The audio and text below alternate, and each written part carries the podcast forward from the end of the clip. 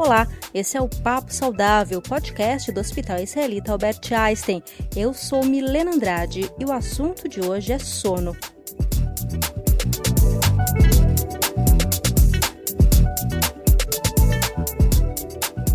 Pandemia do novo coronavírus provocou muitas mudanças na rotina das pessoas, além de medo e ansiedade. Com isso, muita gente teve a qualidade do sono afetada.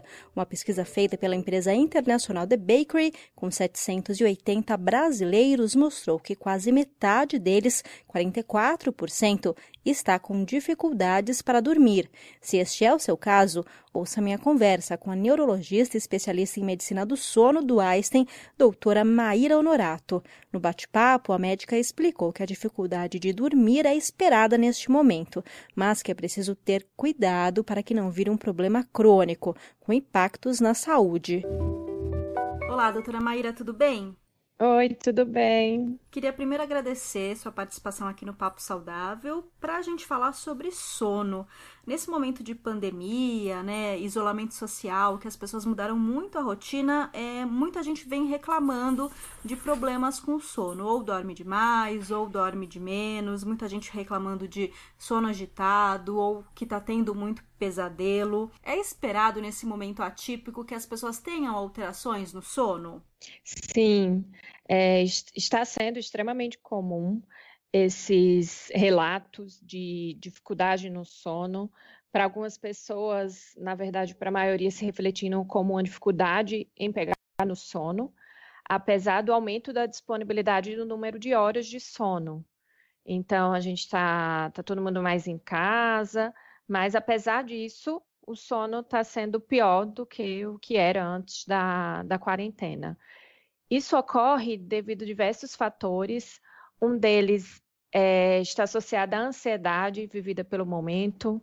Então, a ansiedade em não saber o futuro e não saber quando a gente vai poder voltar à nossa vida ao normal. Isso vai se refletir no sono da noite e tem a ver com a nossa rotina também. Então, a nossa rotina mudou bastante é, com a quarentena, é, a gente diminuiu muito a atividade física, diminui exposição à luz solar, acaba usando mais dispositivos eletrônicos, estão assistindo mais TV, usando mais computador, e tudo isso em conjunto acaba por atrapalhar mais o nosso sono à noite. Em relação aos pesadelos, também é uma queixa extremamente comum Muitas pessoas estão tendo pesadelos é, direta ou indiretamente envolvidas com a, a pandemia. Quando é diretamente, é, realmente relacionada, é um sonho que relaciona com o coronavírus, e o indireto é com assalto, com sequestro, mas sempre com algo voltado a colocar em risco a saúde a sobrevivência de quem está passando pelo sonho. Isso também é justificado porque os nossos sonhos acabam refletindo experiências que a gente vive durante o dia. E aí isso pode se refletir no sonho de maneira direta, como é o caso do, dos sonhos e pesadelos que ocorrem diretamente relacionados ao vírus, e de maneira indireta. Então, se a gente está com medo de pegar o vírus, aí acaba que isso pode se refletir no sonho como um, um, pesadelo que coloca em risco a nossa vida. E doutora, isso é esperado então, né, pela situação, mas é, pode começar nessa, né, nessa situação atípica e virar de fato um transtorno que exige tratamento? Como é que a pessoa sabe quando isso deixou de ser normal e passou a ser realmente um problema de saúde? Pode, essa sua pergunta é, é excelente. A, a, melhor resposta para essa sua pergunta é: quando que eu sei que eu tenho um distúrbio do sono? Eu sei que eu tenho um distúrbio do sono quando isso interfere no meu dia a dia. Quando eu começo a ter consequências negativas no meu dia, relativas à minha noite de sono. Então, se no dia seguinte a uma noite de sono, eu estou mais irritada, eu estou com dificuldade de concentração, com dificuldade de memória, uma tendência a um humor mais deprimido. Tudo isso em conjunto pode ser consequência de uma noite de sono mal dormida. E é aí que eu sei que eu tenho um distúrbio do sono. É, uma da, isso que você perguntou, se isso pode se perpetuar, uma é, uma das teorias que a gente usa para explicar, por exemplo, a insônia, a gente fala que é a, é a teoria dos três P's. São os fatores predisponentes, precipitantes e perpetuadores. Então, o fator predisponente é algo que a gente não pode mudar, né? É algo intrínseco nosso, é o sexo, é a história familiar, é a história pessoal. Um fator precipitante é isso que a gente está vivendo agora, que é a pandemia. Então, se eu já tinha um maior risco para ter insônia, algo que eu não posso alterar porque é intrínseco meu, aí eu tenho esse fator, que é agora um fator precipitante, que é a pandemia, que é a quarentena, que é um fator estressor. E aí existem os fatores perpetuadores, que geralmente, no caso da insônia, são comportamentos inadequados em relação ao sono, que a gente acaba realizando, mas que, como consequência, tem a consequência de tornar aquilo um transtorno de insônia ou uma insônia crônica.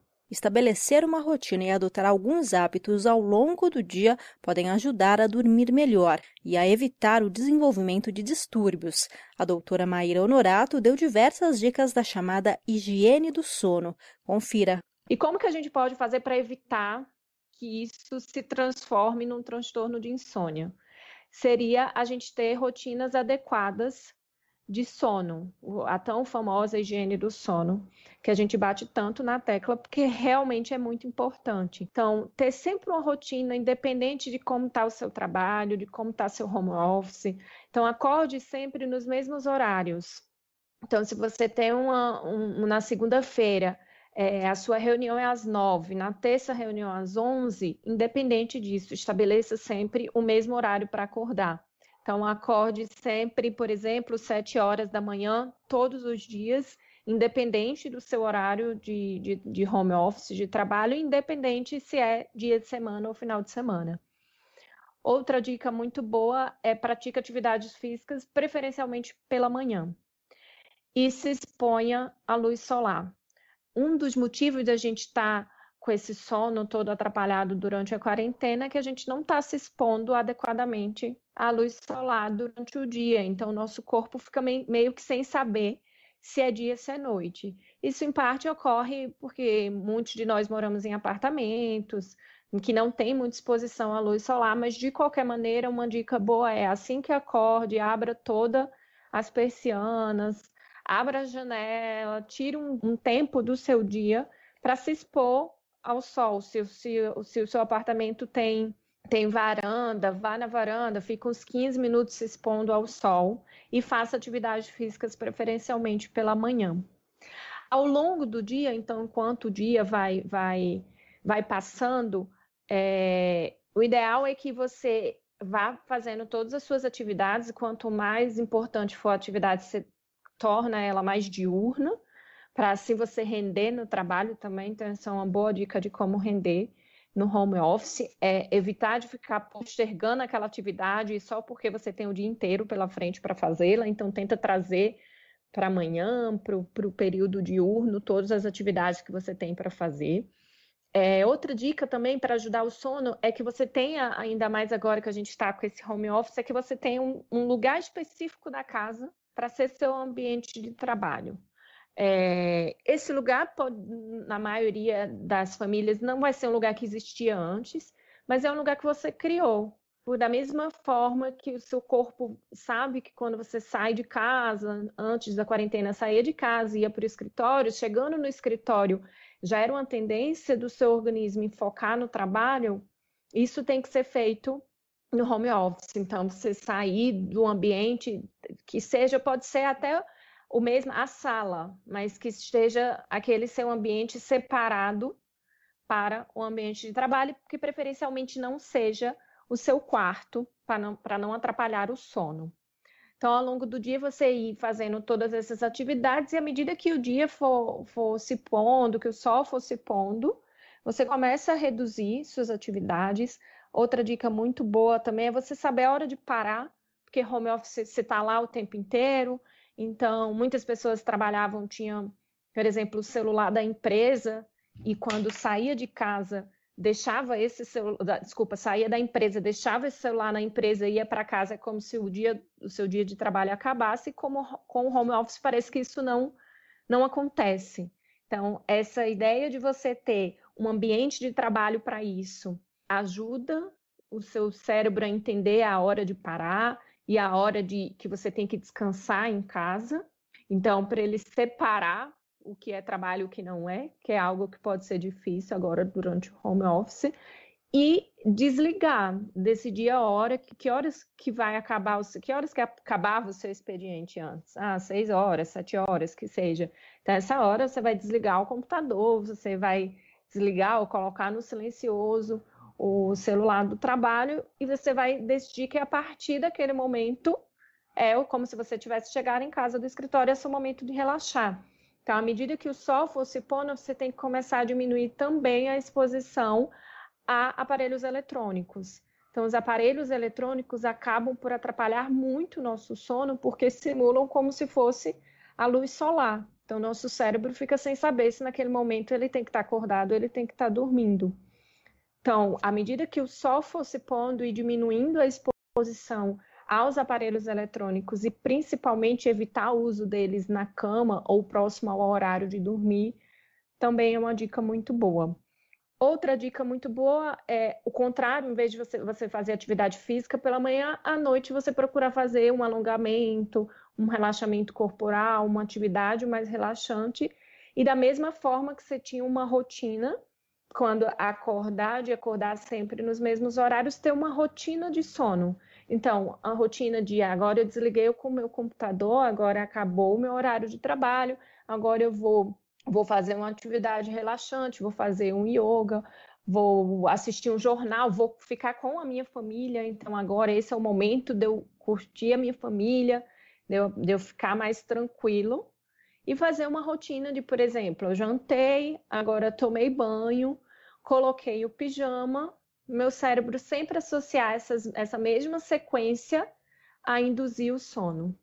É, outra dica do home office que eu acabei esquecendo de falar é tirar o pijama, porque se a gente trabalha da mesma forma que a gente está quando a gente acordou, muito, muitas pessoas não estão nem trocando de ambiente, então elas trabalham, trabalham, dormem, fazem tudo dentro do quarto, isso tudo atrapalha o cérebro a entender o que é, é para fazer naquele momento.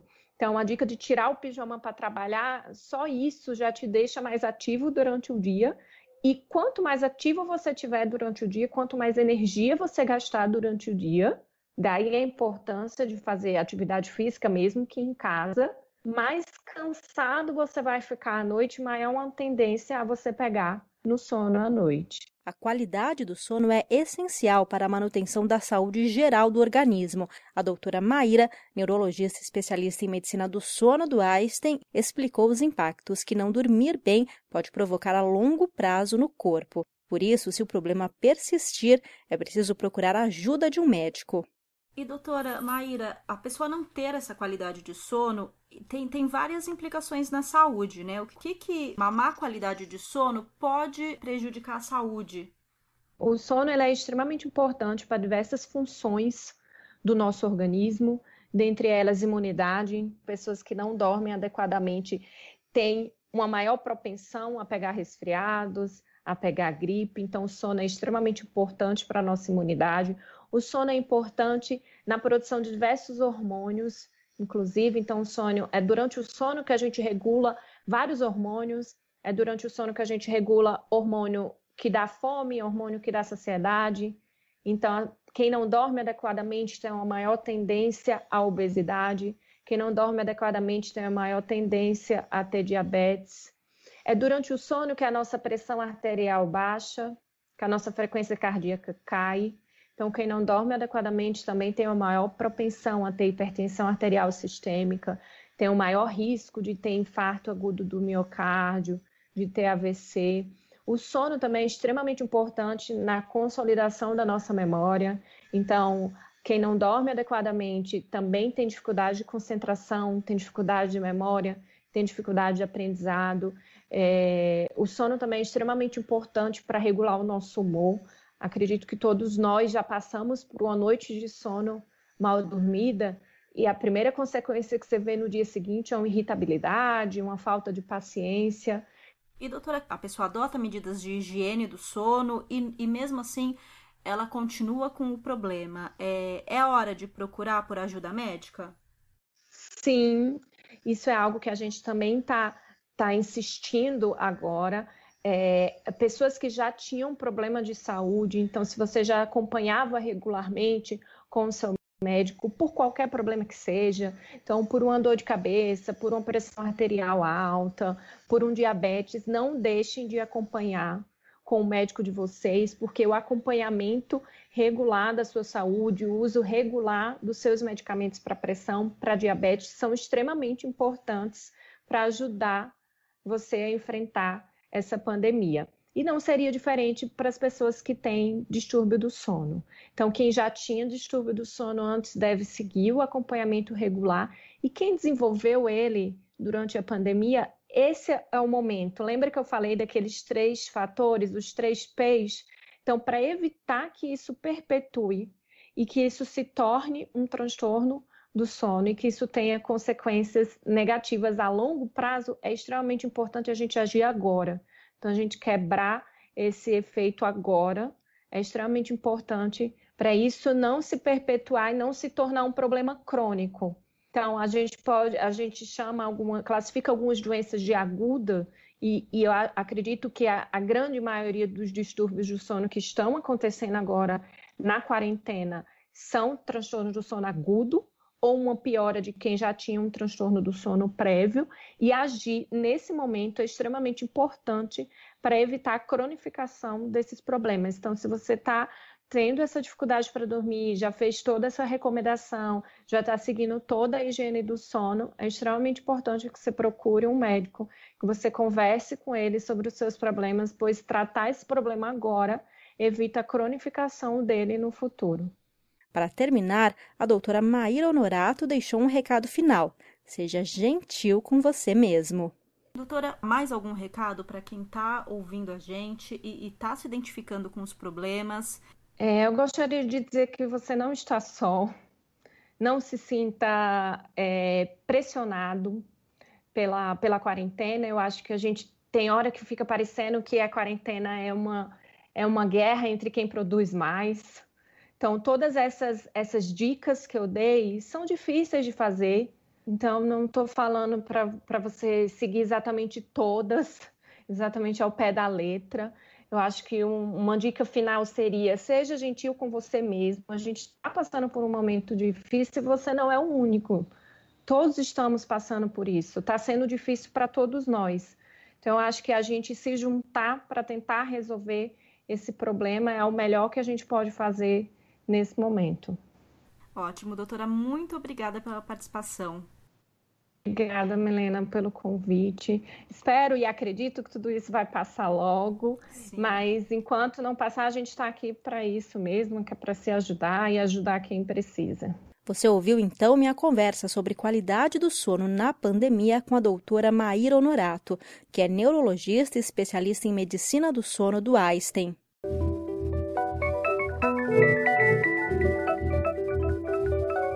Chegou ao fim mais este episódio do Papo Saudável, podcast do Hospital Israelita Albert Einstein.